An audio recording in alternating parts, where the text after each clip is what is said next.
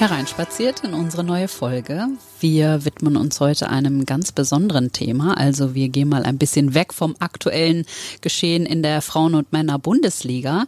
Denn unser Kollege vom Kicker, Patrick Kleinmann, viele Grüße an dieser Stelle, hat vor kurzem mal eine Pressemitteilung des DFB auf seinen Tisch bekommen. Und da ging es um den nächsten Trainerlehrgang der Pro-Lizenz. Und da hat er gesagt, Moment, da ist ja in Klammern nur eine Frau dabei. Und das fand er so interessant, dass er sie dann begleitet hat. Und das Thema Frauen als Trainerinnen haben wir schon ein paar Mal angeschnitten, aber heute haben wir wirklich die perfekte Gesprächspartnerin dafür, Turit. Genau, bei uns sitzt heute Marie-Louise, kurz Louis Ether. Herzlich willkommen erstmal. Hallo, ich freue mich auch. Vielen Dank, dass ich da sein darf.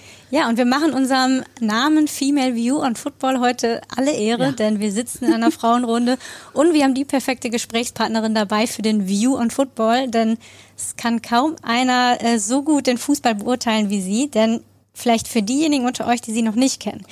Louis war selber Fußballprofi bei Potsdam, HSV, Kloppenburg und Werder Bremen. Du hast mit 2018 im zarten Alter von 26 schon deine Karriere beendet, ähm, weil du dem Wunsch nachgehen wolltest, Trainerin zu werden oder den intensivieren wolltest, denn den hattest du schon begonnen. Du bist dann hauptamtlich in die U13 Junioren des äh, oder von Werder Bremen gewechselt. Hauptamtlich war zu dem Zeitpunkt, glaube ich, auch die einzige Frau, die hauptamtlich in einem äh, Unterbau eines Bundesligisten gearbeitet hat. Dann bist du 2021 hauptamtlich zum DFB gewechselt, als Co-Trainerin damals der U15 Juniorinnen, mittlerweile U17 Juniorinnen. Das auch im zarten Alter von 29 erst. Und jetzt, Anna hat es schon gesagt, hast du mit 31 die Pro-Lizenz bestanden. Für viele vielleicht noch bekannt unter dem Namen Fußballlehrer damals, also die höchste Qualifikation, die man im Trainerwesen in Deutschland erreichen kann. Ja, jetzt bist du 31 und wie schnell und wie schnell kann man die Karriereleiter eigentlich hochklettern? Ja, gute Frage. Ist immer äh, auch spannend und Wahnsinn, wenn man das auch nochmal so äh, hört. Deswegen auch vielen Dank äh, nochmal zurückgebeamt auch. Es ist schon Wahnsinn, wie schnell eben auch die Zeit jetzt vergangen ist. Und ich freue mich einfach extrem und genieße es gerade, diesen Abschluss, diese Urkunde. Es war ja echt auch ein langer Wunsch, auch irgendwo ein Traum, diese Ausbildung mal machen zu dürfen. Und am 5.4. gab es die Urkunde in Düsseldorf und das war wirklich ein toller Moment, weil eben vor allem auch gerade das letzte Jahr äh, sehr intensiv war, sehr lehrreich, echt eine spannende Reise und alle Stationen, die du vorher so genannt hattest, die zahlen natürlich total darauf ein und haben mich ja irgendwo auch ja dahin geführt, äh, wo ich jetzt bin und dass ich jetzt auch hier mit euch sitzen darf. Ja, also bei all dem, was Turit aufgezählt hat, kannst du ja gar nicht erst 31 sein. Ich glaube, das ist nicht ganz richtig. Auf jeden Fall hast du jetzt diese Lizenz in der Hand und könntest theoretisch morgen schon in der Bundesliga Trainerin sein, zum Beispiel beim FC Bayern oder bei Borussia Dortmund. Der eine oder andere wird vielleicht gerade rufen, ja bitte, aber das ist ein anderes Thema und nicht unser heutiges Thema. Mich würde erstmal interessieren, wie bist du auf die Idee gekommen, dich für diesen Lehrgang anzumelden bzw. zu bewerben? Also wie man da überhaupt reinkommt, darüber sprechen wir ja gleich noch, weil es war ja sicherlich von Anfang an klar, du wirst wahrscheinlich die einzige Frau werden oder es wird ja, kaum andere Mitstreiterinnen geben. Ja, also der Wunsch, hatte ich ja gerade schon angedeutet, ist sehr lange schon da gewesen, diese Ausbildung mal zu machen. Ähm, ich glaube, es ging eigentlich so los, als ich noch in Potsdam damals auf der Sportschule war und dort gab es ja den Beruf Lehrer-Trainer. Also wir hatten dort äh, Trainer und Trainerinnen, die uns sozusagen im Rahmen der Schule, der Sportschule dann eben auch begleitet haben auf dem Platz, neben dem Platz und ich habe immer gedacht, oh, das ist eigentlich ein cooler Job und dann habe ich irgendwann ähm, auch so, als es Richtung Abitur ging, davon gehört, dass es diese Fußballlehrerausbildung, wie sie eben auch ja noch hieß, dass es die gibt und dass man sich dort noch über einen kürzeren Zeitraum, damals so sechs bis, bis acht Monate, wirklich nur mit Fußball beschäftigt und halt viel auch über Fußball lernt, sich viel über Fußball austauscht. Und da dachte ich so, ach, das ist ja überragend, das möchte ich unbedingt. Es gibt da nichts Schöneres, als sich 24 Stunden lang nur mit Fußball zu beschäftigen. Und äh, ja, da war eigentlich so diese Idee schon da, das mal machen zu wollen, da mal hinzugehen. Und äh, ja, dann war es eben äh, letztes Jahr soweit, dass ich mich dann äh, bewerben konnte. Es war ja auch durch Corona. Ich hatte eigentlich vorher schon die Idee und die Überlegungen, weil ich 2016 die A-Lizenz gemacht habe, also die Stufe darunter, ähm, war ja dann der Wunsch da schon da, dass in den nächsten ja zwei, drei, vielleicht auch vier Jahren mich dann darauf zu bewerben. Und dann ähm, war eben Corona, wo es dann eben klar war, okay, es geht jetzt sowieso erstmal auch nicht, aber dann war der richtige Zeitpunkt da und ich habe es äh, versucht, mich zu bewerben, war dann sehr glücklich als ich schon die Bestätigung bekommen habe, zur Eignungsprüfung zugelassen zu werden, weil das eben auch schon nicht so leicht, äh, nicht, nicht so leicht ist, dort reinzukommen. Und genau, dann war im, im Dezember äh, war es dann soweit, äh, dass ich dort ja zur Eignungsprüfung durfte. Und dann kam kurz vor Weihnachten die Meldung, dass ich eben auch zugelassen bin. Und äh, das war natürlich dann auch äh, eine Riesenfreude und äh, wirklich toll, dass das dann eben auch geklappt hat kurz, ich glaube, gelesen zu haben, dass es 60 Personen gab, die sich beworben haben ja. und im Endeffekt wart ihr 16, die in diesen Kurs gekommen sind, richtig? Genau, also 60 ähm, Trainer und Trainerinnen, also gab es schon auch Frauen, die da noch dabei waren, waren bei der Eignungsprüfung. Es haben sich wohl über 100, 120 ähm, Trainer, Trainerinnen beworben vorher und dann eben ja 60 zur Eignungsprüfung, die dann vor Ort da waren, aufgeteilt in kleineren Gruppen und dann äh, genau haben es nur 16 letztendlich geschafft. Also schon dann ja ein wahnsinniger Prozess, der dann da eben, den man da durchlaufen musste und umso schöner eben, dass es dann auch geklappt hat. Wir wollen ja heute mit unserer Folge auch ein bisschen, oh Entschuldigung, es ist etwas staubig hier in dem Raum. Wir sitzen in einem Hotel in einer Lounge, könnte man sagen, und haben uns gerade in so Sessel gefläzt und dann kam erstmal eine, eine riesige Staubwolke raus. Eine riesige Staubwolke raus. Also entschuldigt äh, bitte, wenn wir heute ab und zu mal hüsteln müssen. Den Zwiffer hatten wir nämlich nicht dabei. Ähm, ja, unser Ziel ist es natürlich auch heute so ein bisschen aufzuklären und vielleicht auch die eine oder andere ja, dazu zu bewegen, sich anzumelden bei dieser Ausbildung. Deshalb, also mal abgesehen von diesem Eignungstest, ich habe im Internet gesehen, diese Ausbildung ist sehr teuer. Vielleicht kannst du uns zum einen dazu etwas sagen. Ich hatte mir eigentlich noch nie so viel Gedanken darüber gemacht, wie viel das kostet, aber ich war dann doch etwas, ja, überrascht, beziehungsweise das wirst du uns ja sicherlich auch gleich erzählen. Es bezahlen ja nicht alle selber, die da antreten. Aber um da überhaupt zugelassen zu werden, also muss man ehemalige Spielerin gewesen sein? Welche Berührungspunkte muss man mit dem Fußball gehabt haben, um da überhaupt reinzukommen? Also es hilft auf jeden Fall, wenn man auch äh, gewisse Stationen als Spielerin oder auch als Spieler durchlaufen hat. Es gibt dann so ein Punktesystem und eben auch gewisse Voraussetzungen, die man erfüllen muss, um dann sich überhaupt bewerben zu können. Das ist auch in den letzten Jahren dann nochmal, ja, die, die Voraussetzungen sind dann nochmal schwieriger geworden, ist auch nochmal angehoben worden.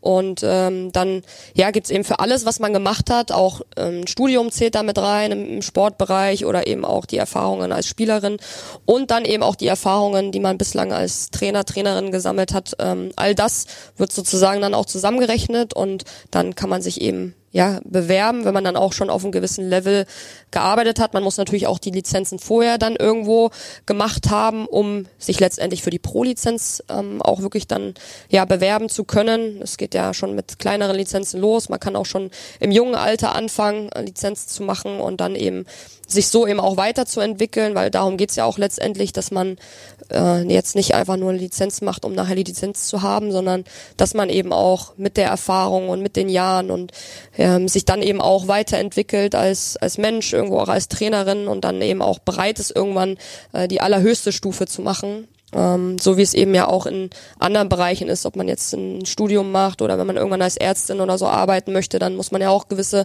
Voraussetzungen haben und eben auch äh, einen Weg gehen und so ist es eben als Trainer, Trainerin auch. Mhm. Und zu den Kosten, was kannst du uns dazu verraten? es ist auch äh, angehoben worden, äh, hat eben auch natürlich äh, gewisse Gründe, die ich jetzt auch gar nicht so ausführen kann, wo ich natürlich auch im Detail gar nicht so Bescheid weiß, aber es ist schon äh, ja auch häufig dann so der Fall, dass das auch Vereine oder auch der Verband auch mit unterstützen, was natürlich super ist.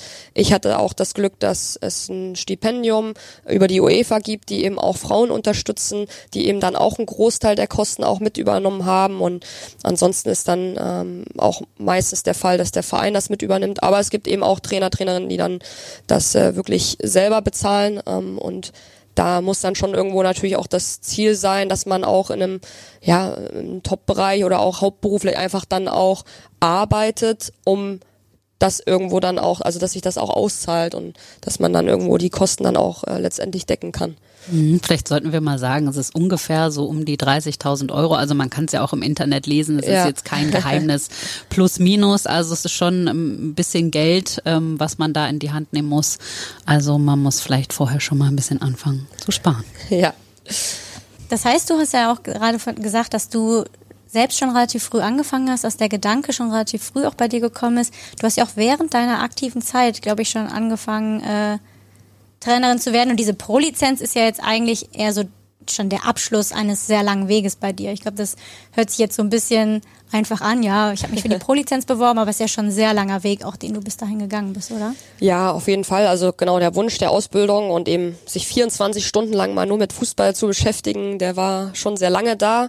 Dieser Beruf, Trainerin zu sein, ähm, war für mich tatsächlich gar nicht so sichtbar, so im jungen Alter. Also ich, es ging ja so los, ähm, so im Sportabitur, wo du dann dir auch Gedanken machst, was kommt nach dem Abi, wo, wo geht's irgendwie hin. Für mich war klar, dass ich immer irgendwo was mit Sport zu tun haben möchte, am liebsten eben auch mit Fußball, weil das eben ja schon von klein auf meine absolute Leidenschaft war, wo ich eben ja ganz viel Begeisterung einfach auch für das Spiel habe, selber eben so gern und möglichst so viel wie möglich eben auch mit Fußball zu tun haben wollte und auch hatte.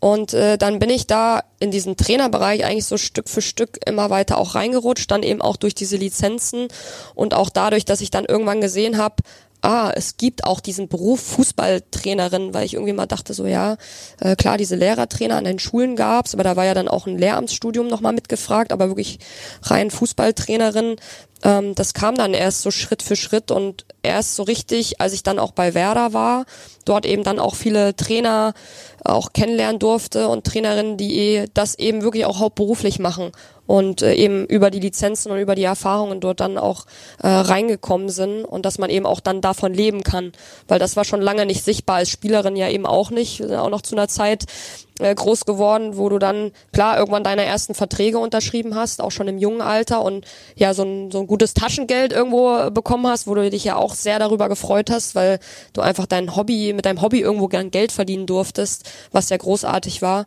Genau, und das äh, mit dem Trainerberuf, das, das kam dann irgendwie Schritt für Schritt und wurde dann immer sichtbarer und äh, dann ist, weil du sagst, so die Pro-Lizenz jetzt so als Abschluss eines längeren Weges ist ja im Trainerbereich nie ein richtiger Abschluss. Also klar, man hat jetzt die höchste Lizenz und ich glaube, das wird irgendwann auch so, das wird einem schon auch fehlen, aber es geht ja wirklich auch tagtäglich immer wieder voran. Also man nimmt ja wirklich auch tagtäglich ähm, so viel mit und, und ich bin sowieso auch schon als Spielerin so gewesen und auch als Trainerin, äh, dass es ja irgendwo nie einen Stil Stillstand gibt, sondern man sich selber auch weiterentwickeln möchte und äh, so viel auch es noch zu lernen gibt. Der Fußball entwickelt sich immer weiter, man selber entwickelt sich immer weiter und ich will auch äh, weiterhin ganz viel lernen und ganz viel sehen und da gibt's auch noch so viele Potenziale und so viele Dinge, die ich irgendwie auch, auch sehen will und machen möchte.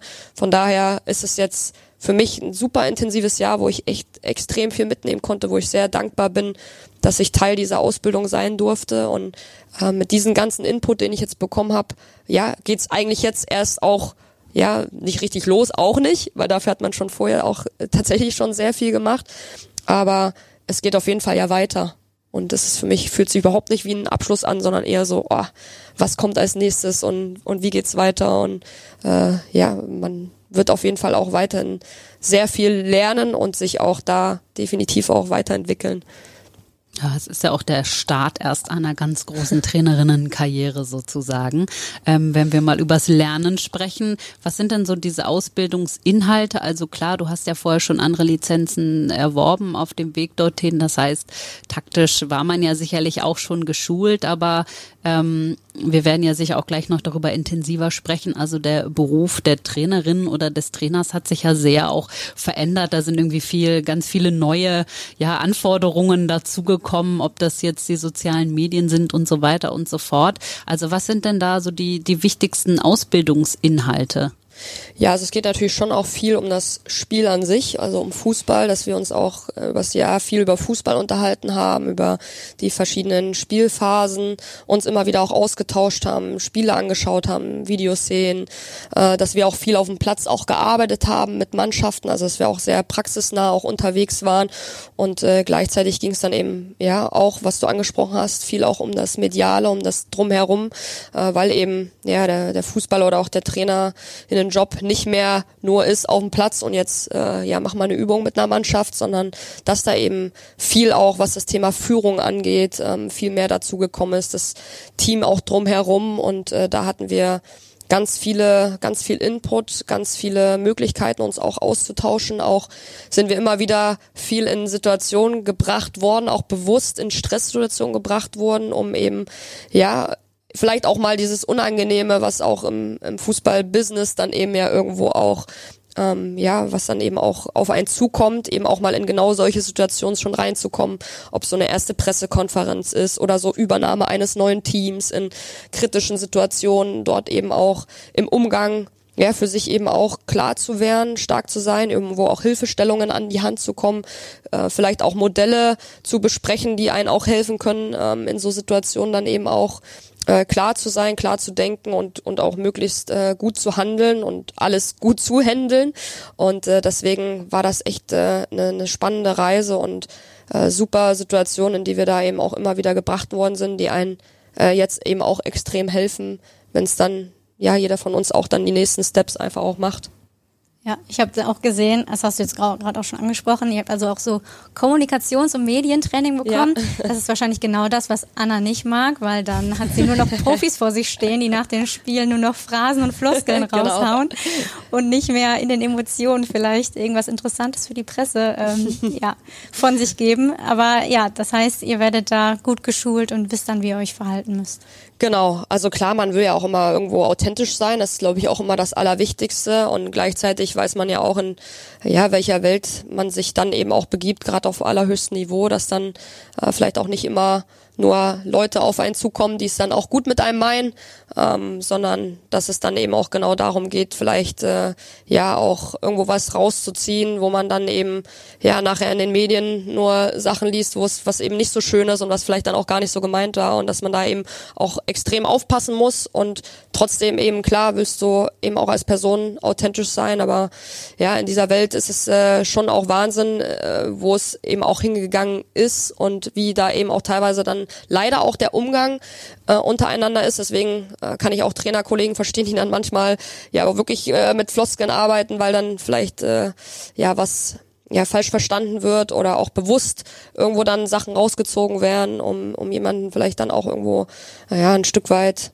ja, an, anzugreifen, ist vielleicht auch das falsche Wort, aber ihr wisst, was ich meine. Und deswegen muss man eine gute Balance finden und deswegen ist es auch super für uns gewesen, wenn dann eben auch mal so äh, Fragen kommen äh, nacheinander und man wirklich mal so richtig, ja, richtig befeuert wird, auch mit, äh, mit Fragen, wo es dann eben gar nicht mehr um den Inhalt geht, sondern um andere Geschichten. Und das äh, war schon sehr, sehr spannend, auf jeden Fall in dieser Zeit auch.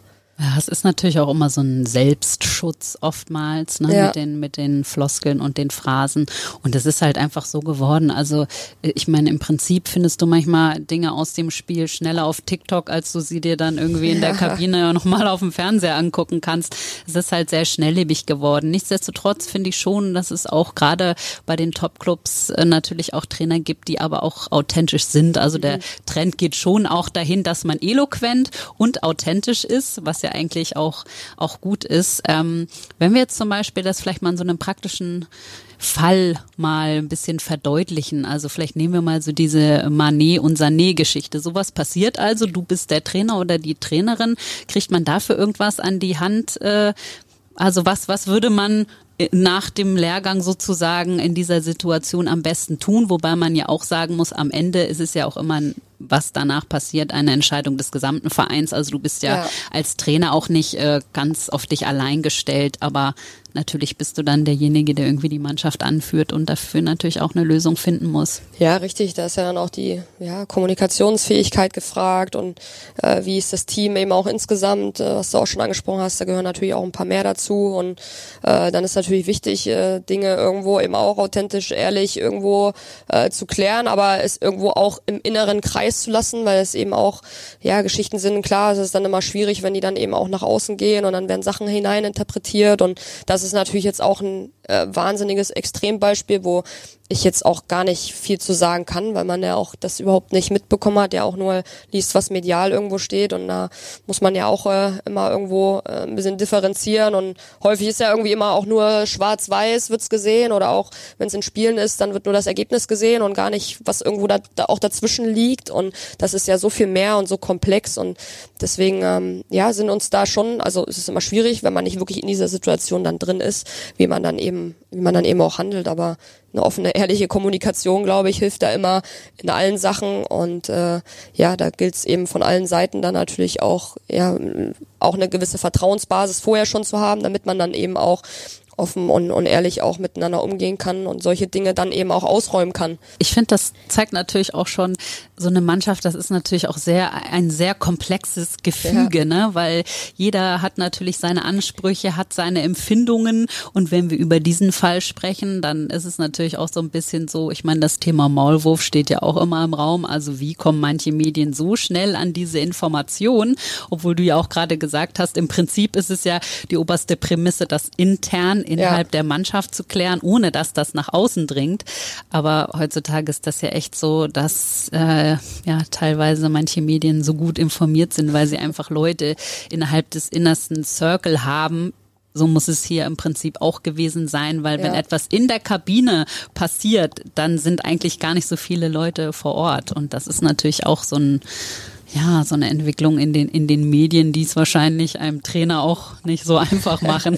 ja, absolut. Und das ist ja wirklich auch ein krasses Beispiel. Und was du ansprichst gerade, das macht ja irgendwo auch den Trainerjob aus. Natürlich wünscht man sich solche Situationen auch nicht, aber so, was du ansprichst mit den verschiedenen Charakteren und dass jeder irgendwo ja auch einen, einen anderen Umgang irgendwo auch brauchen, dieses Miteinander dann eben diese verschiedenen Charaktere, Persönlichkeiten, die irgendwo auch ja alle ihre eigenen Egos haben, ihre eigenen Ziele, aber das eben auch zusammenzubringen als Mannschaft ist ja das, was einen ja auch auch so viel Spaß macht und was es ja irgendwie auch so schön macht und immer auch wieder dieses Auf und Ab von Emotionen und Situationen, ähm, ob es auch Niederlagen, Siege sind äh, oder eben auch ja die tägliche Arbeit und äh, mit den Menschen ja irgendwo, das ist ja auch das, äh, was einem ja einfach so viel Freude auch macht und da eben auch einen Teil dazu beizutragen, dann irgendwo alle individuellen äh, ja, Persönlichkeiten und Ziele irgendwo zusammenzuführen zu einem großen Ganzen und da dann eben ja möglichst äh, als Mannschaft, als Team, als Verein irgendwo erfolgreich zu sein. Das ist ja auch das,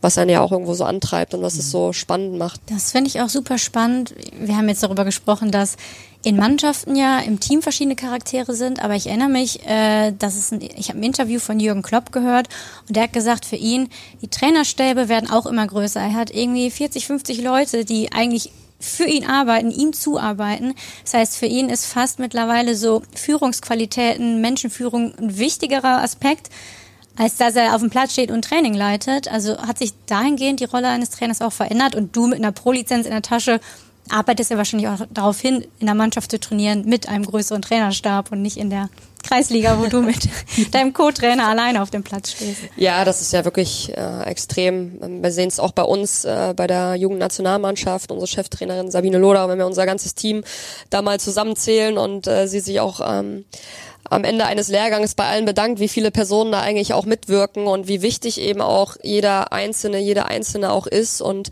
das alles zu handeln, neben den ganzen sportlichen und inhaltlichen, ist schon wirklich, ist schon wirklich Wahnsinn. Und da, ja, ist es genau gefragt, eine gewisse Führungskompetenz eben auch zu haben und ja, sich das alles handeln zu können und irgendwo eben diese ganzen individuellen Bedürfnisse irgendwo auch, ja, zusammenzubringen und eben, ja, Führungskraft eben auch zu sein, letztendlich bist du dann diejenige oder derjenige, der dann die Entscheidungen trifft, der irgendwie auch voran geht und äh, das alles zusammenzubringen, ähm, da gilt es wirklich äh, extrem viel Führungsqualitäten zu haben und auch das hat sich extrem entwickelt, was du sagst. Die Teams sind immer größer geworden, es, geworden, es wird immer komplexer und äh, da musst du natürlich schon schauen, dass du Aufgaben auch gut äh, delegierst, äh, dass jeder eben auch irgendwo seine Rolle hat, äh, auch diese Rolle auch versteht, Rolle auch annimmt und auch das Bestmögliche für nachher wieder das große Ganze irgendwo auch gibt. Und das ist äh, schon spannend, schon auch sehr komplex, aber eben auch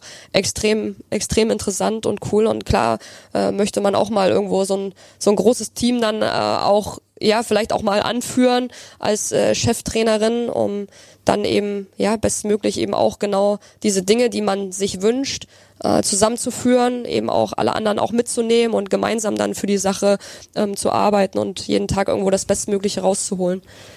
Man ist ja im Prinzip schon so ein Geschäftsführerin, Geschäftsführer, ja, einer eines Unternehmens und deshalb ist es ja auch oft so, dass Trainerinnen oder Trainer eben immer gerne ihr, ihr Team um sich haben, was sie dann auch zu den verschiedenen Vereinen mitnehmen, weil du natürlich auch Leute brauchst, denen du einfach blind vertrauen kannst, weil bei diesen ganzen Anforderungen du ja auch gar nicht jede Aufgabe mehr selber, ja. selber ausführen kannst. Ähm, wenn wir mal über Jürgen Klopp sprechen, also ihr hattet, ich weiß nicht, ob das jetzt auch innerhalb des Lehrgangs war, aber ihr hattet auf jeden Fall auch Gespräche zum Beispiel mit Hansi Flick oder, oder Julia Nagelsmann. Ähm, was sind da so die Dinge, die man davon mitnimmt?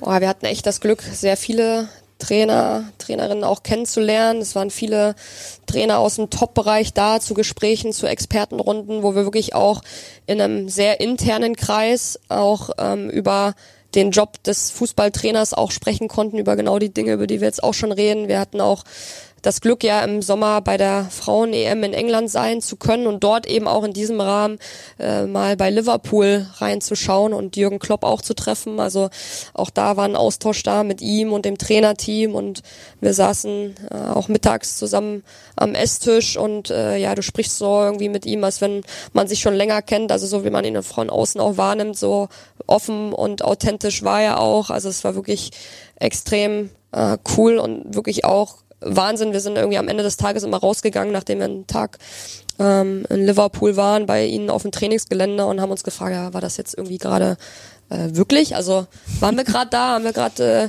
beim Training zugeguckt, äh, wo, wo Topstars rumlaufen, saßen wir mit Jürgen Klopp gerade irgendwie an einem Tisch, haben uns gerade mit äh, Pep Linders ausgetauscht oder Pete Krawitz und das war wirklich, äh, wirklich auch verrückt und da bin ich auch sehr dankbar und äh, alle anderen Trainer auch, ähm, die wir jetzt treffen durften, die dann eben auch wirklich sehr ehrlich und äh, offen auch über ihren Job auch sprechen oder über ihren Werdegang und das war einfach wirklich, wo du von jedem Trainer was mitnehmen kannst, also wo dann auch Aussagen hängen bleiben oder ähm, auch auch Sachen, Situationen, vielleicht auch mal kritische Situationen, mit denen sie umgegangen sind, äh, wo man für sich selber eben auch Dinge rausnehmen kann, wo dann jeder auch verschiedene Sachen rausnimmt. Also es war dann auch immer interessant, wenn wir die Gespräche nochmal im Nachgang im Rahmen der Ausbildung nur unter uns, unter den Teilnehmern mit dem Ausbilderteam nochmal reflektiert haben, äh, wer äh, hat dann irgendwie auch was für sich selber dann auch rausziehen können. Das war schon echt spannend und da wirklich auch ja eine Zeit und eben auch gerade diese Expertengespräche, wo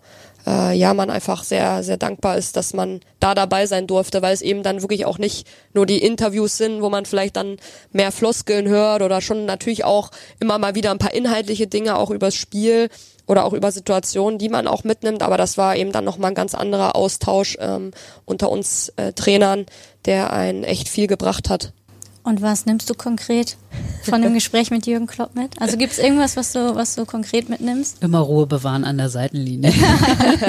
ja, auch, also vor allem dieses, darüber hatten wir auch gesprochen, dieses ähm, Führen vom Trainerteam, sich selber eben auch zurückzunehmen, äh, vielleicht eher auch in gewissen Situationen so die, die Vogelperspektive einzunehmen, äh, genau zu wissen, welche Stärken hat mein Team, mein, mein Trainerteam, wie kann ich die Stärken von den verschiedenen Leuten, von den verschiedenen Experten eben auch, auch einbringen, sie eben dann auch mal machen zu lassen und äh, selber von oben dann drauf zu schauen und äh, eben auch dieses Vertrauen dann auch weiterzugeben und ähm, ja, nur in gewissen Situationen vielleicht reinzugeben, was dann eben auch nochmal bei der Mannschaft oder bei Spielern dann auch ganz anders auch ankommt, äh, wenn dann der Trainer vielleicht nicht immer der ist, der an vorderster Front steht, sondern dann eben in gewissen Bereichen dann auch nur reinkommt und dieses ganze Handeln von Situationen und diese Klarheit und offene, ehrliche Art und Weise und eben vor allem, was ja auch ja, überall so rüberkommt und so ist es eben auch, so authentisch zu sein und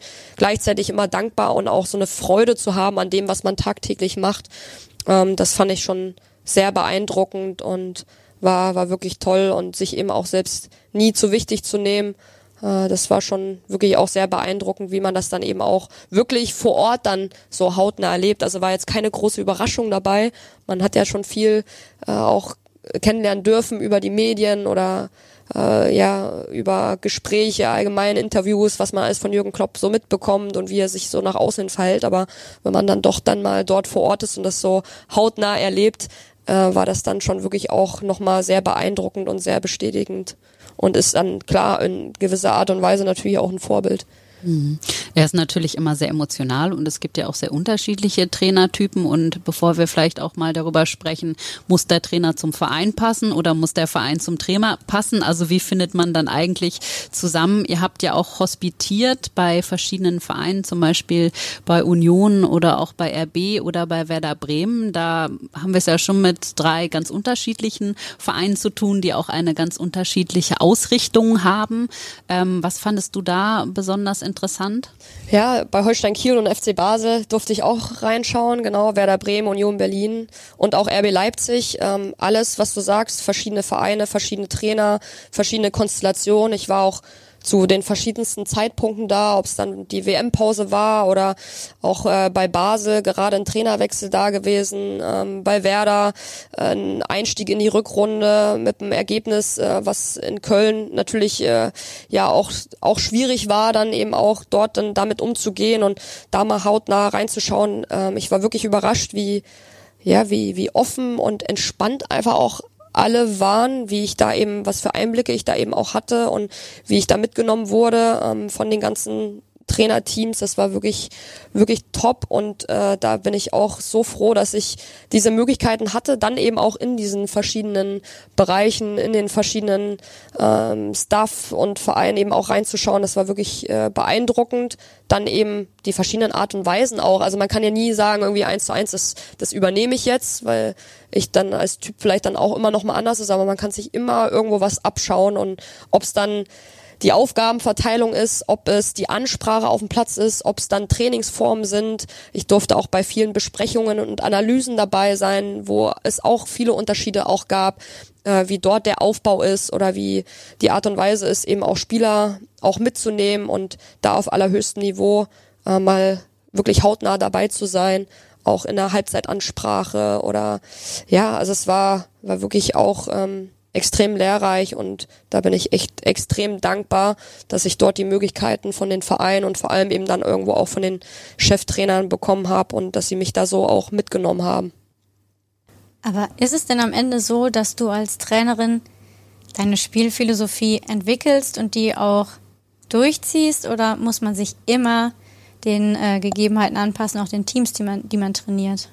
Ein Stück weit anpassen ist, denke ich, immer wichtig, aber da sind wir ja irgendwo auch wieder bei Authentizität. Ich habe als Spielerin äh, irgendwo ja auch äh, stand ich glaube ich schon auch für eine gewisse Art und Weise an Fußball oder was mir selber einfach auch viel Spaß gemacht hat und so entwickelt man ja irgendwie über die Spieler Karriere auch so eine Art und Weise, wie man dann auch als, als Trainerin ist und welchen Fußball man gerne spielen möchte mit der eigenen Mannschaft. Und ja, da ist es natürlich wichtig, dass diese Art und Weise irgendwo dann auch zu dem Verein passt und ähm, auch zu der Mannschaft passt. Auch da, man hat verschiedene äh, Spieler, Typen, Spielerinnen-Typen, die auch gewisse Stärken mitbringen und das muss natürlich dann irgendwo auch zusammenpassen und ähm, da gilt es natürlich schon daran, auch als Trainerin dann den richtigen Schritt zu machen, dass eben, ja, ich jetzt nicht irgendwie einen Verein mehr aussuche oder einen Job mehr aussuche ähm, weil das sich jetzt vielleicht toll anhört oder weil ich jetzt denke, okay, das, das mache ich jetzt, weil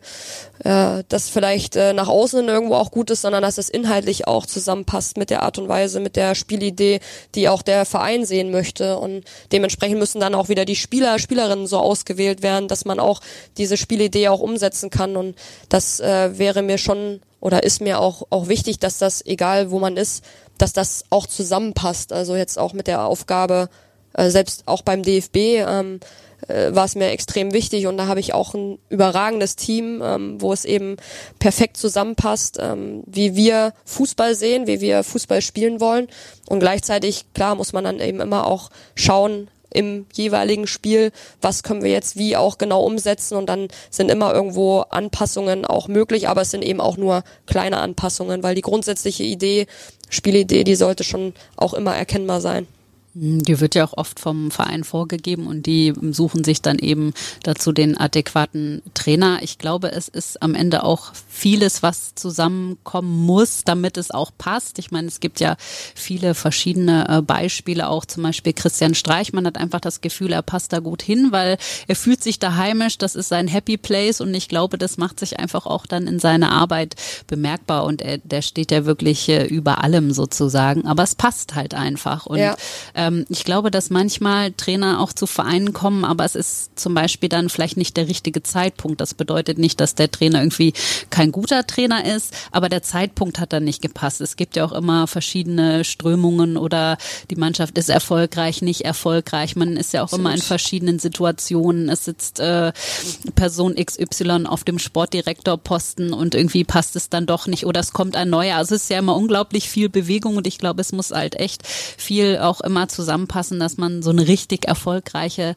Zeit auch hat. Und dann ist es sicherlich auch immer die Frage, wie gut kann man sich dann halt anpassen? Also wie flexibel ist man dann wahrscheinlich auch als Trainer, um dann auf all diese Dinge auch immer reagieren zu können. Ja, richtig. Und gleichzeitig will man ja irgendwo auch sein, also sich selbst auch treu bleiben. Deswegen muss man mit den Anpassungen ja irgendwie auch äh, vorsichtig sein, wenn man jetzt mal äh, zwei Spiele verliert und hat eigentlich äh, ja das umgesetzt, was man sich auch vorher vorgenommen hat. Äh, wir wissen ja, wie ja wie wie schnell eben so ein Ergebnis äh, dann auch zustande kommt und wie schnell irgendwie auch ein Spiel dann auch kippen kann und dann kommt man vielleicht in so einen Negativstrudel und dann du ja auch nicht direkt nach äh, ein zwei Spielen oder selbst wenn es ein längerer Zeitraum ist auf einmal alles umschmeißen, weil auch das äh, bewirkt ja auch wieder was bei einer Mannschaft, wenn du äh, eine gewisse Idee hast, die rüberbringst und auf einmal veränderst du wieder alles. Und das ist ja irgendwo dann auch nicht äh, wirklich authentisch und von daher ist es immer ein schmaler Grad.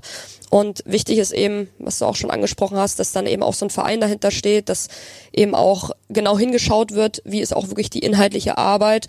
Äh, man hat ja schon auch manchmal das Gefühl, dass es so extrem schnell geht, dass ähm, ja das Ergebnis dann so eine große Rolle spielt. Natürlich ist es in, in dieser Welt, ist das Ergebnis natürlich auch ganz, ganz wichtig. Ähm, Geht ja dann auch, da hängt ja so viel auch, auch dann dran, ähm, wenn der Mannschaft absteigt oder wenn dann die Ziele sportlich nicht erreicht werden, dann hängen finanzielle Geschichten mit dran. Und ähm, ich meine, Beispiel bei Christian Streich, da äh, ja ist ja auch mal ein Abstieg gewesen. Es wurde an Christian Streich festgehalten und das hat ja auch seine Gründe und das ist, er konnte wieder was entwickeln und wo er jetzt einfach auch steht und da dieses Vertrauen zu haben und ähm, ein Verein, der eben auch voll hinter der Arbeit steht des Trainers, des Trainerteams und solche Phasen, negativen Phasen eben auch mal durchzustehen und diese Geduld zu haben, ähm, ist, glaube ich, auch ja leider was, was in dem in dem Business, äh, spreche ich auch bewusst irgendwie auch vom Business, ähm, dann einfach nicht mehr so häufig vorkommt. Und das wünscht man sich natürlich als Trainer, dass es eben nicht, ja, man nach drei, vier Spielen, die dann vielleicht mal nicht so laufen, man das Gefühl hat, der, der Stuhl wackelt schon oder da werden schon Gespräche geführt, sondern da ist so eine gewisse Vertrauensbasis da und man hat eben die Zeit, auch seine Ideen umzusetzen und ähm, eben auch was zu entwickeln mit einer Mannschaft. Aber ja, klar, die Zeit ist auch nicht immer da irgendwo bist du abhängig dann auch von Ergebnissen. Und deswegen ist es schon auch wichtig, die richtigen Schritte auch als Trainer, Trainerin zu machen und äh, dann eben auch ja im Zusammenhang mit dem Verein eben auch einen gewissen Weg zu gehen. Zeit hast du nie, das heißt es ja immer so schön im Fußball, ne? Ja, genau. Und ich finde, das, ist auch, das ja. ist auch so ein Punkt. Ähm, ich weiß nicht mehr, ich überlege die ganze Zeit, wer es gesagt hat. Es war irgendein Trainer, der gesagt hat, du musst in dem Business auch akzeptieren, dass du derjenige bist, der gehen muss, wenn es nicht läuft. Und das darf nicht dich dazu bringen, an dir selbst und deiner Arbeit zu zweifeln, weil, Anna, wie du schon sagst, es sind halt häufig auch einfach die Umstände, die nicht passen. Irgendwas läuft nicht ineinander, wie es wie es laufen soll. Und dann bist du derjenige, der oder diejenige, die gehen muss. Ich meine, das musstest du jetzt wahrscheinlich ja. zum Glück in deiner Karriere noch nicht erleben, aber das kann ja durchaus passieren. Und ich glaube, das ja. ist dann wahrscheinlich der Moment, wo du nicht an dir selbst und deiner Arbeit zweifeln darfst, sondern ähm, ja, ich ja, glaub, weitermachen das ist, musst. Ja, auf jeden Fall. Ich glaube, das ist schwierig. Sagen ja auch viele so, ja, man muss einmal genau diesen Prozess durchgegangen sein, um äh, ja dann wieder äh, ein richtiger Trainer zu sein oder wie auch immer, sagt man häufig, man muss einmal gefeuert werden. Ähm, aber äh, weiß nicht, ob man das unbedingt äh, machen muss, aber ich glaube schon, dass es also ich habe auch mit einigen Trainerkollegen natürlich gesprochen. Bei uns im Kurs waren auch einige, die dann äh, leider auch äh, ihren, ihren Job äh, verloren haben oder freigestellt wurden. Und äh, ich glaube, es ist völlig normal, dass man irgendwo dann auch zweifelt an seiner Arbeit. Und ich glaube, das ist ja irgendwo auch eine Stärke, sich nicht nur nachdem man vielleicht irgendwo auch mal gehen muss, sich zu hinterfragen, sondern irgendwo ja auch tagtäglich, ähm, ohne dann groß zu zweifeln an dem, wie man ist oder an dem, was man gemacht hat. Aber ich glaube, das gehört auch dazu, um sich weiterzuentwickeln, um äh, auch die Mannschaft weiterzuentwickeln, um sich insgesamt das große Ganze irgendwo auch weiterzuentwickeln. Ich glaube ich schon wichtig, auch sich immer wieder auch zu hinterfragen, zu reflektieren, von außen eben auch äh, Vertrauens Personen um sich herum zu haben, die einen irgendwo auch den Spiegel hinhalten. Auch das war ein großer Teil jetzt auch in unserer Ausbildung, dass du immer wieder auch Feedback bekommen hast, dass du selber auch ähm, dich mal sehen konntest, aufgenommen wurdest, dich selbst gehört hast und äh, dann eben auch dahingehend für dich ein klareres Bild von dir bekommst und eben auch ähm, ja dann Dinge auch wieder ja oder dich selbst einfach auch wieder weiterentwickeln kannst und ich glaube, es ist schon wichtig eben nicht nur nach solchen Situationen, wenn man vielleicht auch mal einen Job verliert, sich zu hinterfragen, sondern irgendwo auch tagtäglich, ohne sich natürlich dann auch kaputt zu machen, klar. Aber ich glaube, und so war es jetzt auch, was ich äh, von Trainerkollegen, was ich eben auch mitbekommen habe, ähm, die ihren Job dann auch verloren haben, das macht schon auch extrem was mit ein. Also das ist schon, ja, ist schon heftig und braucht dann auch eine gewisse Zeit und äh, um dann irgendwo auch wieder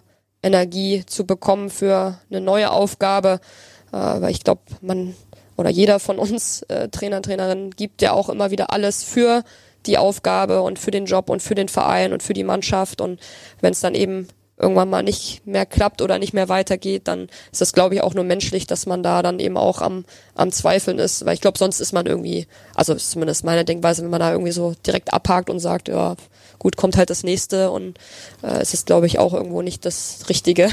Nein, und es gibt ja auch, wie gesagt, verschiedene Situationen. Wir haben zum einen zum Beispiel den, den Abstiegskampf. Klar, da wirst du krass an Ergebnissen gemessen. Ja. Das wirst du überall. Aber nichtsdestotrotz, wenn wir das jetzt mal betrachten, Hertha BSC hat jetzt auch wieder seinen Trainer gewechselt.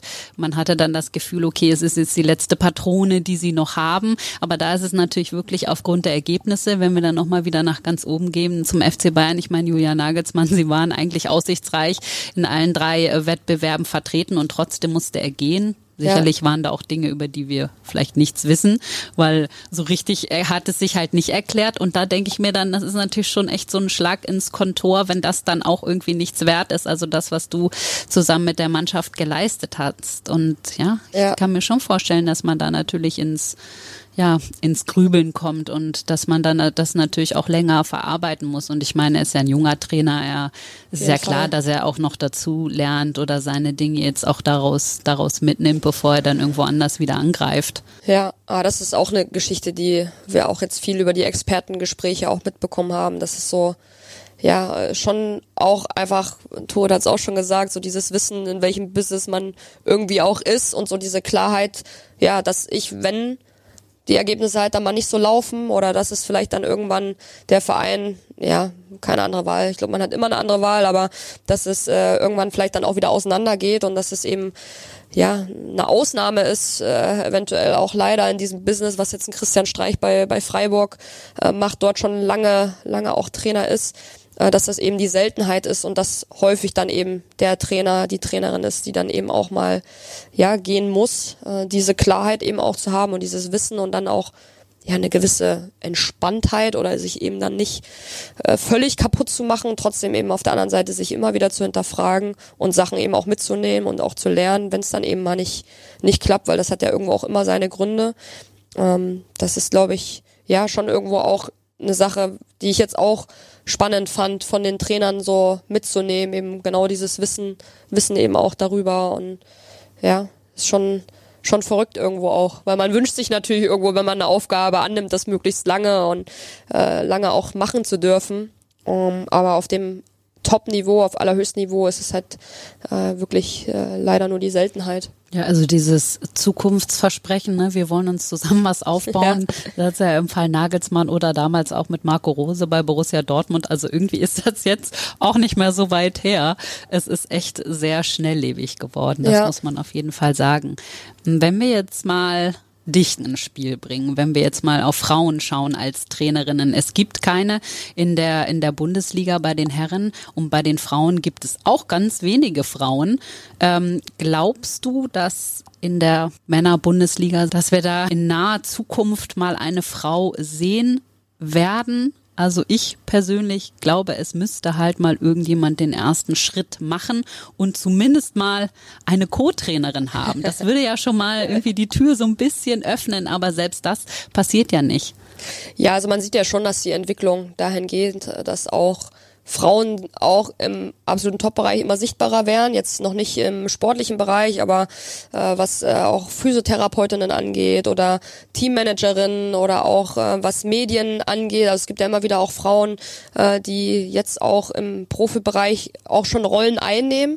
Ich glaube, das andere äh, es gibt genug Frauen, die definitiv die, die Kompetenz dazu haben und das äh, Zeug auch dazu hätten. Die Frage ist halt auch mal, wie äh, offen und wie weit ist da die Gesellschaft schon? Es gab ja auch Beispiele ähm, von Frauen, die jetzt mit einer Imke Wibbenhorst einen Regionalligisten übernommen hat. Äh, was da dann medial einfach auf einen einprasselt, ist ja schon Wahnsinn und schon verrückt. Ähm, ich kann mir schon vorstellen, dass in naher Zukunft äh, das auch passieren wird, dass auch eine Frau auch im Profibereich, im sportlichen Bereich auch irgendwo eine, eine Aufgabe bekommt, ob es als Co-Trainerin ist, als Analystin. Ähm, ich glaube, die Rolle als Cheftrainerin in dem Bereich wird äh, noch eine Weile dauern. Aber man sieht eine Entwicklung, man merkt, dass es die Offenheit auch wächst und es gibt eben auch immer mehr Frauen und auch richtig gute Frauen, die gab es auch schon vor, vor längerer Zeit, aber die diesen Schritt einmal auch gehen können. Und ich glaube auch dahingehend äh, entwickelt sich die Gesellschaft und klar, man, man wünscht sich natürlich, dass so die Offenheit weiterhin wächst und dass es irgendwann eben auch eine, eine Frau gibt, die mal in dem Bereich dann auch den, den Step macht, weil das natürlich dann auch wieder, ja, vielleicht für andere Frauen ein großer Anreiz ist, auch diesen Weg auch zu gehen. Vielleicht bist es ja am Ende du. Ja. Mal richtig. sehen. Aber auch gerade im Bereich, also in der Frauenbundesliga, selbst da haben wir eigentlich viel zu wenig Trainerinnen. Ich glaube, es sind aktuell zwei mit Interimstrainerin Nicole Bender bei Köln, vielleicht gerade drei. drei. Ja. Ähm, aber auch das ist ja eigentlich ist ja eigentlich zu wenig. Gibt es einfach insgesamt zu wenig mhm. Trainerinnen denn noch? Würdest ja. du dir wünschen, dass es noch, dass noch mehr Frauen und Mädels auch diesen Weg einschlagen? Auf jeden Fall und ich kann es auch jedem nur empfehlen, weil das ist einfach gerade wenn man selber auch mit, mit Fußball groß geworden ist, vielleicht selber Spielerin war, egal auch auf welchem Niveau. Also man muss ja dann auch nicht Profi, Profi äh, sein, ähm, aber wenn man einfach Herz und die Liebe zu diesem Spiel und dem Fußball einfach auch hat, dann ist es für mich einfach wirklich der, der schönste Job, den man haben kann. Ich war vorher schon extrem glücklich als Spielerin, irgendwann mit dem Hobby, mit der Leidenschaft irgendwo dann auch Geld zu verdienen und äh, dann jetzt eben das hauptberuflich machen zu dürfen. Äh, für mich gibt's da nichts Schöneres und das genieße ich äh, jeden Tag und bin sehr dankbar, dass ich das machen darf. Und äh, es gibt einfach auch, wenn man die Zahlen sieht, es gibt natürlich viel mehr Männer, ähm, die einmal Jungs, die Fußball spielen, Männer, die Fußball spielen oder eben auch Männer, die Trainer sind. Äh, ich kenne die genauen Zahlen nicht, wäre auch mal spannend ähm, zu sehen, wie viele Männer gibt's mit beispielsweise einer Pro-Lizenz und wie viele Frauen gibt's. Und äh, klar, da wird ja jetzt auch mehr dahingehend getan und es muss einfach noch sichtbarer werden, dass es eben eine Möglichkeit gibt, als Trainerin auch irgendwo äh, beruflich dann auch diesen, diesen Schritt zu gehen, als Trainerin arbeiten zu können. Und da wird viel gemacht, da kann noch mehr passieren, da sollte die Sichtbarkeit auch noch größer werden. Und dann glaube ich, werden auch immer mehr Frauen dazukommen, weil die Kompetenz gibt's und es, äh, ja, es gibt genug Frauen, die diesen Weg eben auch gehen können. Die Offenheit in der Gesellschaft wächst, auch dahingehend äh, wünscht man sich natürlich noch mehr, äh, noch mehr Offenheit auch und noch mehr Unterstützung und äh, auch Mut in gewissen Situationen, vielleicht auch mal eine Frau eben auch an gewisse Positionen dann auch ähm, ja einzustellen und dort eben auch das Vertrauen zu geben. Und äh, dann glaube ich, werden alle was äh, auch davon haben. Und äh, ich glaube, da sind wir schon auf einem guten Weg. Und trotzdem müssen wir da weiter auch dranbleiben. Und äh, da bin ich sehr gespannt und äh, freue mich drauf. Und ich glaube, dann wird's auch noch mehr Co-Trainerinnen auch geben, die auch auf allerhöchstem Niveau dann auch arbeiten. Also Mut und Durchhaltevermögen, das braucht man ja auf jeden Fall. Das kann ich auch aus eigener ja. Erfahrung sagen. Und manchmal ist es auch wirklich anstrengend, wenn man fast nur unter Männern arbeitet. Aber von meinem Gefühl her zum Beispiel wäre das eigentlich kein Problem, äh, auch vor die Mannschaft zu treten. Oder also bei den Interviews mit Spielern und Trainern habe ich das Gefühl, spielt das auch keine Rolle mehr, ob dann jetzt ein Mann oder eine Frau steht. Die sind daran ja auch gewöhnt. Ähm, und du hast ja auch dieses mediale Getöse in unserer männlich geprägten Welt angesprochen, was es dann gab, wenn dann eine Frau mal da am Ruder ist, wo es dann heißt, ja, und kann sie denn da in die Kabine, wo ich ja. dann sage, ja, also Leute, meine Güte, jetzt wollen wir aber mal äh, sachlich bleiben. Ähm, wie war das denn, wenn du hospitiert hast? Du warst ja auch äh, bei den, hast du gesagt, mal in der Halbzeitansprache oder so dabei. Also wie, wie haben die Spieler da auf dich reagiert? Was hattest du mit denen für einen Austausch? Ja, also auch da extreme Offenheit. Ähm, klar, ich äh, war da immer auf dem Platz auch mit dabei. Ich durfte auch mal mit Bälle einspielen oder auch mal Schiedsrichterin sein, ein bisschen aufs Abseits achten und da machst du dich natürlich auch schnell angreifbar. da kannst du es nie allen recht machen und äh, das äh, war auch für mich äh, eine spannende Erfahrung und ich habe da auch nicht das Gefühl gehabt, dass das jetzt eine große Rolle spielt, dass ich eine Frau bin. Ich glaube, als Cheftrainerin ist es äh, schon auch nochmal was anderes, aber in der Position als äh, Co-Trainerin oder eben, ob's, äh, es gibt ja auch die Rollen jetzt als äh, ja, Analyse, wo man dann in der Analyse, wo man auch mit auf den Platz kann. Also ich äh, glaube auch da, die Spielergeneration verändert sich und äh, auch in den in den Vereinen ähm, wächst auch dahingehend die Offenheit, dass das wirklich ähm, klar auch eine gewisse Zeit braucht, aber das braucht ja bei anderen Person, ob es männlich oder weiblich ist, auch immer eine gewisse Zeit, wenn jemand neu in ein Team dazukommt und dass man sich aneinander gewöhnen muss, dass man sich kennenlernen muss, dass eine gewisse Vertrauensbasis geschaffen werden muss. Aber wenn man eben ja menschlich und fachlich einfach auch gut ist und eine gute Qualität einfach auch mitbringt, dann bin ich fest davon überzeugt, dass das auch ähm, in dem Bereich auch möglich ist, dort auch im sportlichen Bereich auch mitzuwirken und dass es eben auch für das große Ganze auch ein Gewinn sein kann.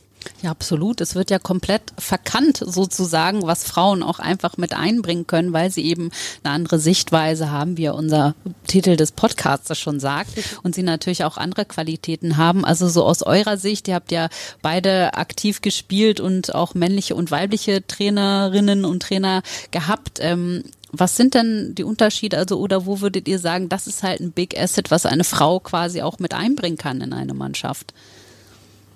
Wer will, willst du loslegen? Oder so? Du kannst auch loslegen. Ich habe äh, mir im Vorfeld des Podcasts auch ein bisschen Gedanken darüber gemacht, bin meine ganzen Trainer und Trainerinnen nochmal so durchgegangen im Kopf und ehrlicherweise habe ich gar nicht das Gefühl, dass es ähm, auf jeden Fall bei den Trainern und Trainerinnen, die ich hatte, eine Frage des Geschlechts war, was die Qualitäten waren, sondern ich hatte so unterschiedliche Charaktere und das war völlig geschlechtsunabhängig. Es gab Menschen, die sehr gut kommunizieren konnten, manche, die vielleicht sehr wenig gesprochen haben, manche, die sich in den Vordergrund gestellt haben, manche, die die Mannschaft mehr in den Vordergrund gestellt haben, sei dahingestellt, was jetzt das Bessere ist. Aber das war völlig geschlechtsunabhängig bei mir. Das, ja, das ähm, interessant. Ich deswegen, jubel, ich ja. jubel gleichzeitig. Wäre deine mit. Antwort auch gewesen? Äh, äh, genau, zu 1000 Prozent. Und deswegen ähm, finde ich auch gerade dieses Thema, und das ist ja auch bei äh, Spieler, Spielerinnen so, ähm, auch da, es gibt, ja, jeder ist ja so anders und egal ob männlich oder weiblich und deswegen kann ich da äh, Turit nur voll zustimmen, dass es bei mir eben auch genauso war, männliche Trainer, weibliche Trainer, ähm, also Spieler, ich durfte Spieler begleiten, Spielerinnen begleiten, auch in verschiedenen Altersbereichen und dass da ja jeder so individuell einfach ist und deswegen ist es ja einfach auch schön, wenn man so viele verschiedene Charaktere in einem Team hat, ob es jetzt die Spieler, Spielerinnen sind oder eben auch im Staff. Auch da wünscht man sich ja, dass man verschiedene Kompetenzen hat, äh, verschiedene Typen, Charaktere irgendwie auch zusammen hat, weil ich glaube, da kann man ja dann auch nur voneinander lernen und jeder kann seine Stärken dann auch mit einbringen und dann ist es halt auch wirklich völlig egal, ähm, ob männlich, weiblich, ähm, mit welchem Hintergrund, woher man kommt, wie man aussieht. Und äh, deswegen ist ja einfach so dieses Thema Diversität einfach das, was es ja so schön irgendwie auch macht und was dann eben so eine Gruppe auch noch viel stärker macht.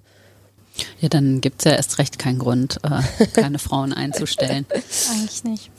Also ich glaube, es wäre halt auch wichtig, dass es dann eben, wie gesagt, auch mehrere gibt, dass man eben auch ein bisschen weibliche Supporterinnen innerhalb des Circles dann hat, in dem man sich bewegt. Wenn wir jetzt zum Beispiel, es gab ja eine Frau an der obersten Spitze sozusagen der Fußballliga mit Donate Hopfen, die dann relativ schnell auch nicht mehr da war. Ich kann es jetzt überhaupt nicht beurteilen, wie sie ihre Arbeit äh, gemacht hat. Das weiß ich wirklich nicht. Aber ich weiß, dass sie natürlich irgendwie als Frau auch allein auf weiter Flur war und sie hatte ja. eben keine anderen Supporterinnen und es ist natürlich schon auch so, dass Männer auch manchmal gerne in ihrem Zirkel zusammenbleiben, weil sie das natürlich auch so gewohnt sind und sich damit dann auch wohlfühlen und die Frau wird natürlich manchmal schon erstmal so ein bisschen als Bedrohung empfunden, aber muss gar nicht so sein.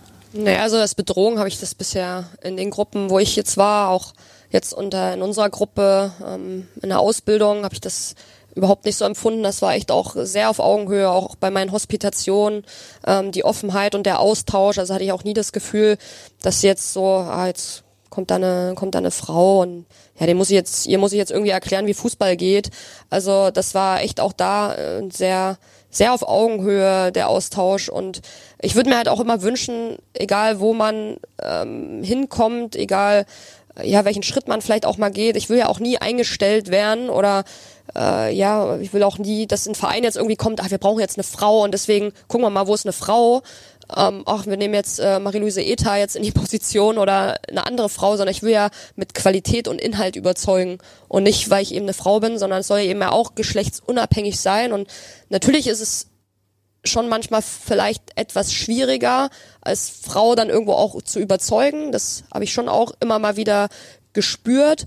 Aber grundsätzlich ist die Offenheit und das auf Augenhöhe schon auch da. Und ich will halt immer nur einen Job bekommen, weil sie mich als Person und meine Qualitäten als Trainerin einfach auch schätzen und als Mensch. Ähm, das wäre mir immer wichtig. Ich würde nie, und da geht's ja auch immer mal irgendwie, dass das heißt, ja, wir brauchen jetzt eine Frau und deswegen suchen wir nach einer Frau, sondern es, letztendlich geht's immer um Qualität und ich würde auch nie wollen, dass jetzt ich nur den Job bekomme, weil ich jetzt eine Frau bin, wenn vielleicht ein männlicher Kollege einfach viel besser passt in die Position oder andere Qualitäten aufweist, die vielleicht dort gefragt sind, sondern das ist für mich immer immer das A und O, dass es einfach menschlich inhaltlich einfach passen muss und eben unabhängig vom Geschlecht. Das finde ich jetzt auch eine ganz gute Überleitung, weil Du sagst ja, ähm, ja, wenn ich mal irgendwo unterschreiben sollte, jetzt bist du gerade beim DFB bei der weiblichen U17 ähm, als Co-Trainerin angestellt und auch noch bei Werder Bremen bei der männlichen U15 als Co-Trainerin. Das heißt, du bist im Moment ja eigentlich hauptsächlich im Jugendbereich unterwegs. Ich hatte auch äh, Bettina Wiegmann, die bei den U15 Junioren deine Cheftrainerin war, wo du als Co-Trainerin gearbeitet hast. Die hatte mal, glaube ich, gesagt, dass diese Altersklasse für dich auch super ist und du da dich da gut entwickelst und da gut arbeiten kannst. Ist das so? Oder was sind deine Ziele? Möchtest du auch mal in den äh, Senioren- oder Seniorinnenbereich? Wo siehst du dich in Zukunft? Ja, gar nicht so leicht. auch äh, natürlich eine Frage, über die man sich Gedanken macht. Aber grundsätzlich ist mir immer wichtig, dass ich auch ähm, von dem, ja, in dem Hier und Jetzt einfach ähm, erstmal mich immer wieder wohlfühle, auch die Möglichkeiten sehe, mich weiterzuentwickeln. Ich hatte jetzt echt das Glück, auch zuletzt in unfassbar tollen Trainerteams arbeiten zu können, mit tollen Trainerinnen, ob es eine Bettina Wiegmann ist oder jetzt auch in dem Team Sabine Loderer, von der ich extrem viel mitnehmen kann, wo ich aber auch meine Stärken mit einbringen kann, wo es einfach äh, menschlich, äh, inhaltlich extrem gut passt und auch der DFB ist natürlich äh, auch ein super Arbeitgeber. Ich kriege jedes Mal Gänsehaut. Wir durften es als Spielerin ja erleben, wenn du die Nationalhymne singst und jetzt darfst du als Trainerin äh, junge Spielerinnen begleiten, ähm, die eben den Traum haben, mal in der Nationalmannschaft zu spielen oder eben auch Profi zu werden und da an der Seitenlinie zu stehen und äh, ja, Nationalmannschaftstrikot jetzt nicht mehr, aber den Trainingsanzug mit dem Adler auf der Brust zu tragen, die Nationalhymne zu singen, das macht einen schon auch stolz und ist ein unfassbar tolles Arbeiten bei uns im Team Team und auch mit den jungen Spielerinnen. Auch das ist eine Altersklasse, wo ich sage, das ist, das ist echt toll, weil man eben auch den, den Mensch und die Spielerin extrem gut begleiten kann. Und gleichzeitig ist es im Verband ja schon auch ein anderes Arbeiten als im Verein, wo man einfach tagtäglich auf dem Platz stehen kann, tagtäglich an der Entwicklung eben auch teilhaben kann als Mannschaft, die Spielerin, Spieler eben auch besser zu machen. Und ich hatte schon auch sehr viel Freude Bei Werder war ich jetzt in dieser Saison ja nicht mehr, aber zuvor hatte ich schon auch sehr viel Freude mit, mit Jungs zu arbeiten, durch meine Hospitation jetzt auch, durch das Arbeiten auch mit ähm, Juniorenteams im Rahmen der Ausbildung. Ich durfte mit den U19-Jungs von Eintracht Frankfurt auf dem Platz arbeiten, mit Freiburg, mit den U17-Jungs beim ITK oder auch im Rahmen der Ausbildung ähm, durfte auch mit Männerteams Erfahrungen sammeln im Rahmen der Ausbildung. Das hat schon auch sehr viel Spaß gemacht, so dass ich mir das auch sehr gut vorstellen könnte, auch ja zeitnah dann doch eher Richtung Verein zu gehen, um eben so diese tagtägliche Begleitung, tagtäglich oder auch am Wochenende immer wieder Wettbewerbe zu haben. Um, aber ja, man weiß nie, was kommt. Ich habe auch zuletzt, bin ich immer gut damit gefahren, einfach alles auch auf mich zukommen zu lassen. Großer Wunsch war immer die Ausbildung, die ich äh, jetzt abschließen durfte. Das ist ein tolles Gefühl ist mit der Urkunde jetzt in den Händen, worüber man sich sehr freut. Und alles andere wird sich zeigen. Für mich sind viele Dinge drumherum dann auch immer wichtig. Mein Mann ist auch Fußballtrainer. Auch äh, das macht's nicht, also macht's im Zusammenleben natürlich einfach, weil wir beide äh, natürlich uns auch immer wieder gut austauschen können, auch beruflich. Aber auch da ist es ja, äh, auch was das Räumliche angeht, äh, muss man auch immer schauen, dass es zusammenpasst, äh, familiäre und ja auch das Menschliche insgesamt da spielen so viele Faktoren eine Rolle, deswegen lasse ich gerne alles auf mich zukommen und bin für alles und vieles auch sehr, sehr offen. Aber ich hätte schon mal Lust, im älteren Bereich und auch irgendwann auf absolutem Top-Niveau auch mal ähm, zu arbeiten.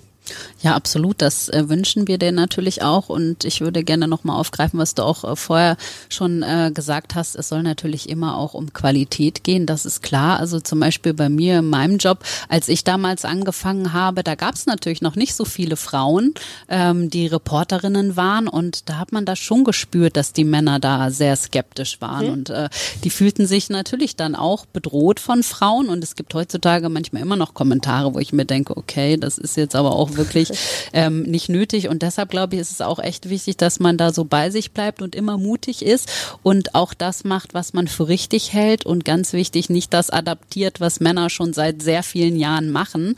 Ähm, das muss nicht schlechter sein oder besser, sondern ich glaube, es ist immer wichtig und gut, dass man, dass man seinen eigenen Weg einfach findet. Und wenn wir darüber sprechen, dass du gerne im Profibereich arbeiten ähm, möchtest, ich glaube, in dieser Ausbildung, man hospitiert ja auch, aber man hospitiert, ich weiß gar nicht, ob man das mittlerweile macht. Wir hatten das mal in irgendeiner unserer Folgen thematisiert, hospitiert man gar nicht in der Frauenbundesliga. Macht man das jetzt mittlerweile? Oder ich meine, das müsste man dann ja auch mal ändern, um das irgendwie auch als mögliches Berufsfeld sozusagen für alle zu öffnen, auch für die, mhm. auch für die Männer, die in dem Kurs sind, weil gefühlt ist es ja schon so, dass viele Männer auch gar nicht in Betracht ziehen, zum Beispiel in der Frauenbundesliga zu coachen.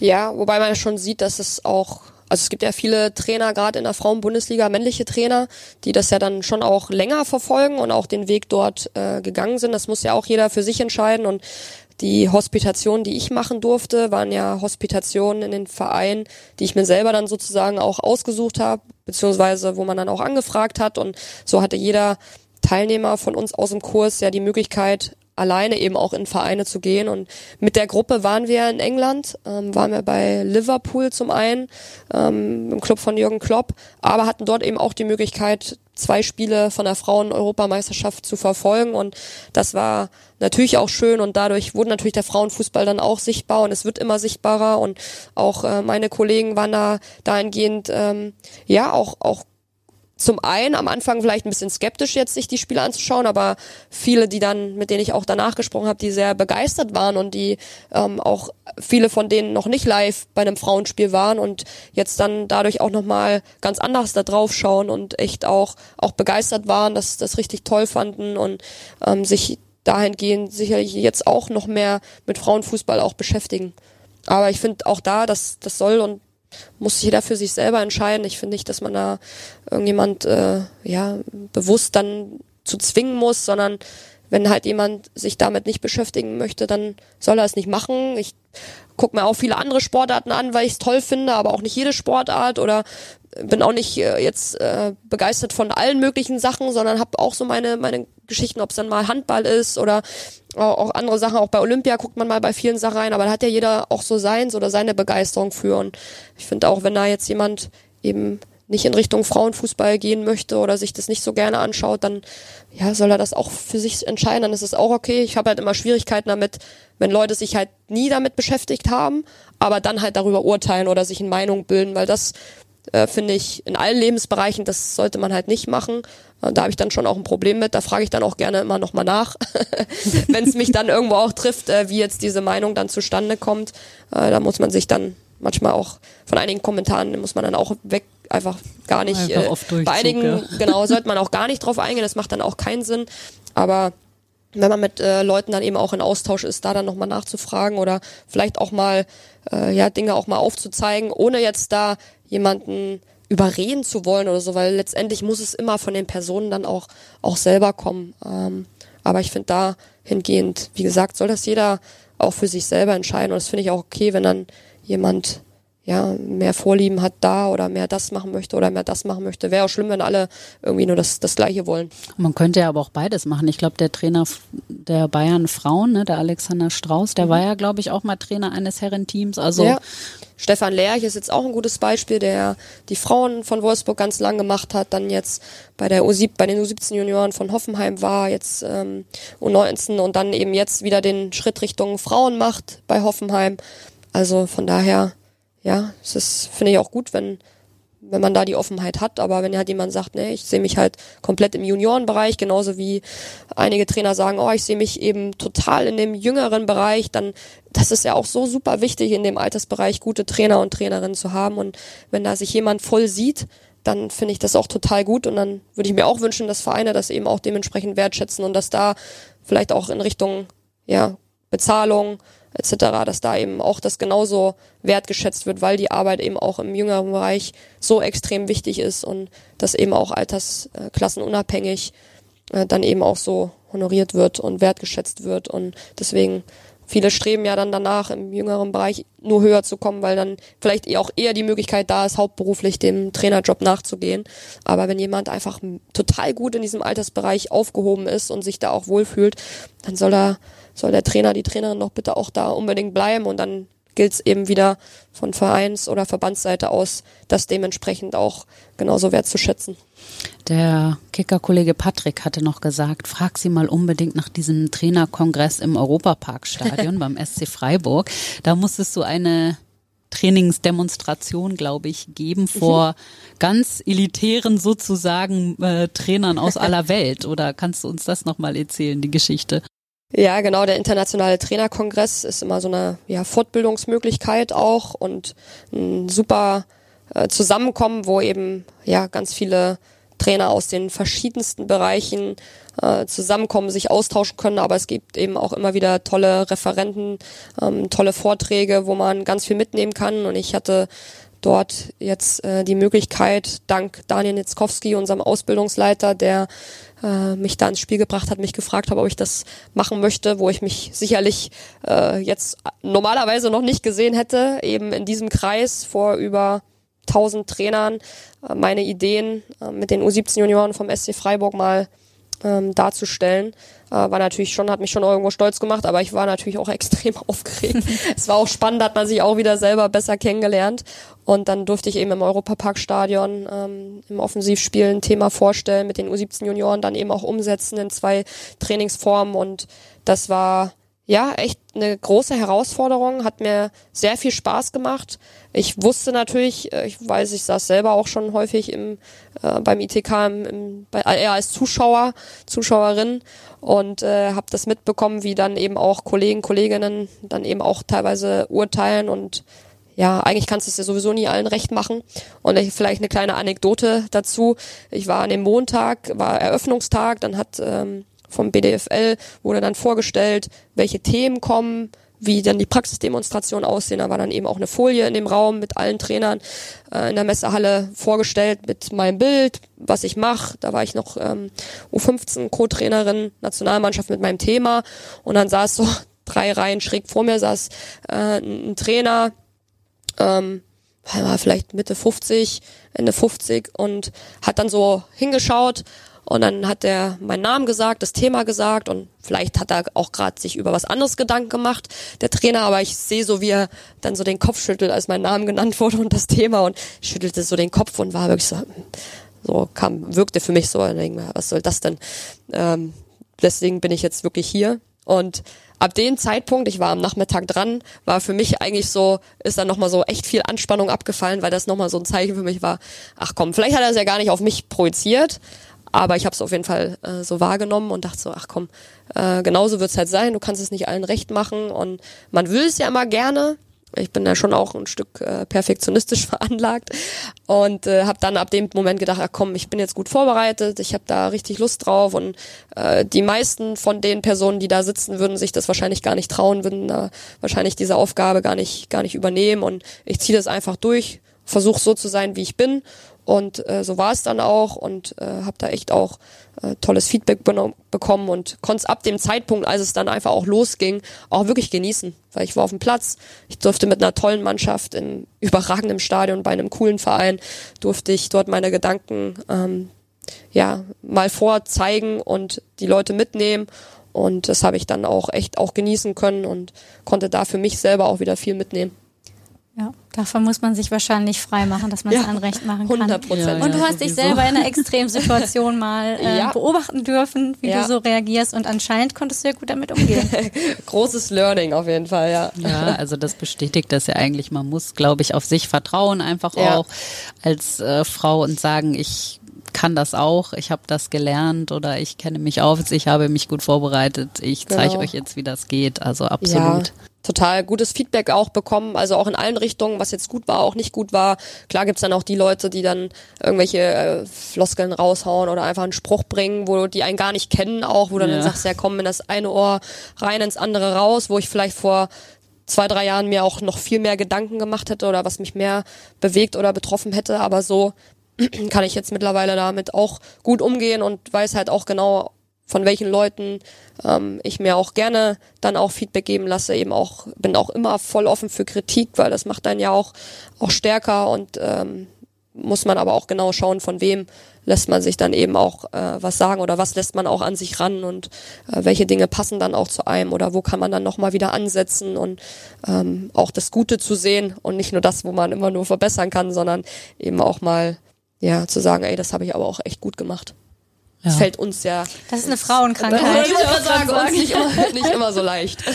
Frauen sind immer so selbstkritisch, ne? Schon viel. Und, äh, Männer, das bewundere ich immer an Männer. Männer sind halt oft so, ja, nö, war doch gut, ja, so. Und dann machen sie einen Haken dran. Das finde ich immer super. Die Eigenschaft hätte ich auch gern, anstatt immer alles nochmal in alle Einzelteile zu zerlegen und sich nun irgendwie zu überlegen, ach, und dies und das. Also, ja, zweifeln, zweifeln, das machen Frauen, glaube ich, ganz gern.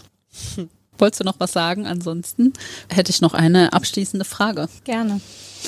Vielleicht können wir nämlich damit abschließen, dass du uns nochmal erzählst, welche Trainerin oder welchen Trainer du vielleicht bewunderst von all denen, die es da draußen gibt. Einen zu nennen, Außer deinem Mann natürlich. aber den für andere Qualitäten, also ja. seine Trainerqualitäten. Na, ist schon auch Trainerqualitäten. Ist schon schön, wenn man sich auch so dann immer auch austauschen kann und gegenseitig unterstützen kann. Also nimmt man auch viel mit. Ich glaube, da kann man äh, jeder kann da von jedem lernen. Also wird am Esstisch immer nur die Taktik besprochen, mit den Brötchen irgendwie tatsächlich geschoben. Ehrlich. Tatsächlich ist es oft so, dass wir abends ähm, äh, wir uns auch nicht so oft äh, jetzt im letzten Jahr gesehen, aber wenn wir abends zusammenkommen und dann nochmal essen gehen, dass dann der Salz- und Pfefferstreuer benutzt wird, um irgendwelche Trainingsformen oder taktischen Geschichten nochmal durchzugehen. Also das ist schon häufiger der Fall, aber wir schaffen es auch immer mal wieder, nicht über Fußball zu reden, aber es ist schon sehr selten, aber Fußball ist halt auch unser Leben und wir haben das auch echt total gerne, wo einige sagen, oh, jetzt mal gar nichts mit Fußball.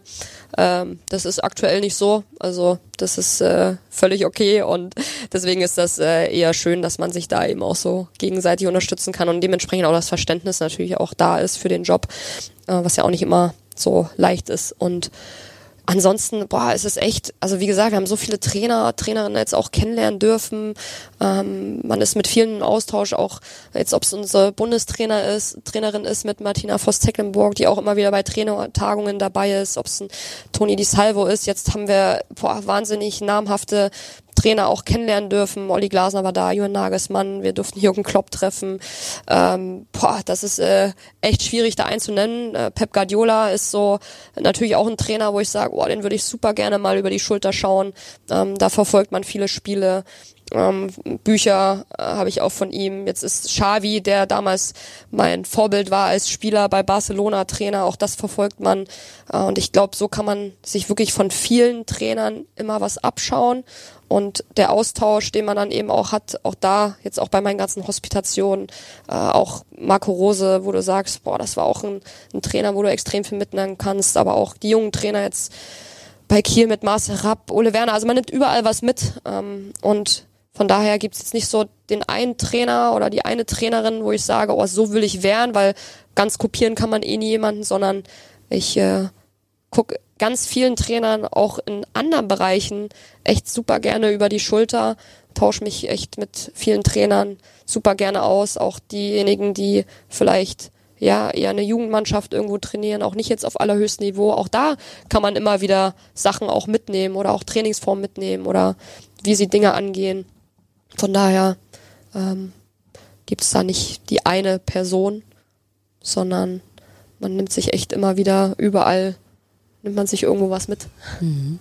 Und sie ist der Pfeffer- und Salzstreuer. Es ist wie das, wie das äh, legendäre Treffen zwischen Tuchel und Guardiola. Ja, stimmt. Damals. Da was.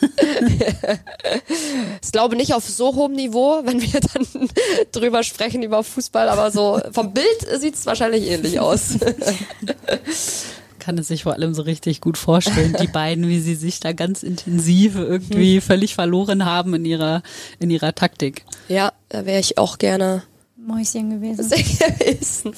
ja. Dann würde ich sagen, also wenn du denn dann demnächst bei einem Bundesligisten groß rauskommst, denk bitte an uns beide. Wir können natürlich hervorragend deine Co-Trainerinnen sein oder sonstige Aufgaben übernehmen. Wie aus mit Lizenzen? Ja, gut. Äh, ist nicht das A und O. Ist nicht kann man die auch irgendwo kaufen? Nein, aber vielen Dank, ähm, dass du dir die Zeit genommen hast. Nochmal herzlichen Glückwunsch zum, ähm, ja, zum erfolgreichen Abschluss. Und wenn die Karriereleiter weiter so steil geht, dann sehen wir uns ja spätestens in zwei, drei Jahren hier nochmal und treffen uns nochmal, wenn du Trainerin in der Bundesliga bist. Ja, absolut, unbedingt. Ein Spaß beiseite, aber du wirst deinen Weg gehen, glaube ich. äh, der Weg, Weg ist geebnet. Also das glaube ich auch. Wir beide kannten uns ja noch nicht, aber ihr beide kanntet mhm. euch ja. Ich weiß gar nicht, ob ja. wir das erwähnt haben. Ihr habt ja U-Mannschaften zusammen durchlaufen. Mhm. Aber ich glaube auch, also so wie wir dich heute hier erlebt haben, du hast auf jeden Fall die Power das, und den Mut, dass du dich der Sache annimmst und dass wir dich irgendwann mal ganz oben sehen. Da bin ich jetzt mal von überzeugt. ja, danke, danke. Hat mir auch sehr viel Spaß gemacht und genau, mal schauen, was so noch kommen wird. Es bleibt auf jeden Fall spannend. Absolut. Danke für deinen Besuch und alles Gute. Ich danke euch. Ebenfalls alles Gute. Dankeschön. Danke.